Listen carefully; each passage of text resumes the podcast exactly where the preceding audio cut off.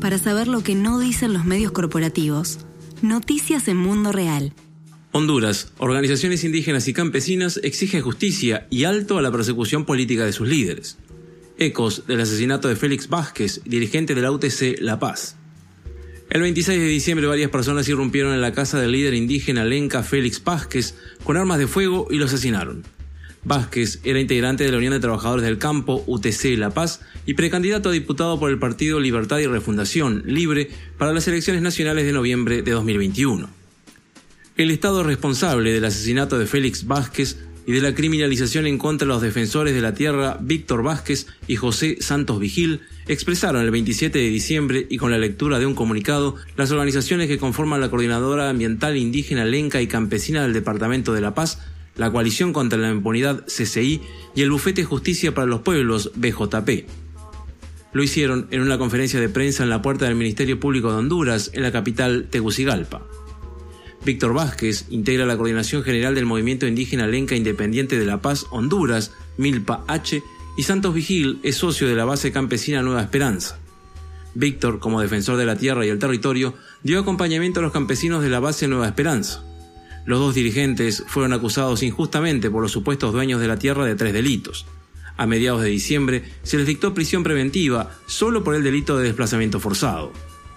El pronunciamiento leído en el Ministerio Público de Honduras dejó claro que este no es un caso aislado.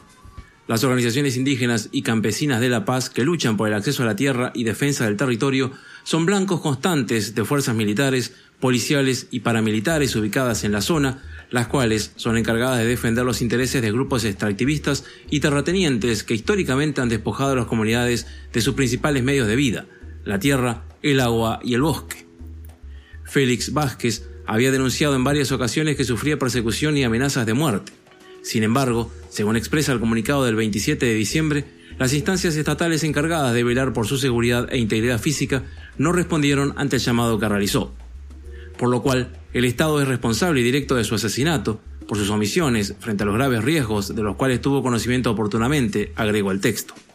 Esta situación de violencia es cosa de todos los días en Honduras, un país que conserva abierta la herida de la un impune femicidio de la líder lenca del Consejo Cívico de Organizaciones Populares e Indígenas de Honduras y feminista Berta Cáceres.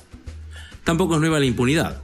Desde 2015, al menos 20 defensores y defensoras indígenas han sido asesinados, según denunció el Milpa H. En sus redes sociales, la organización fraternal negra hondureña, la OFRANÉ, aseguró que el asesinato de Félix Vázquez y las agresiones contra su familia forman parte de la campaña de terror existente.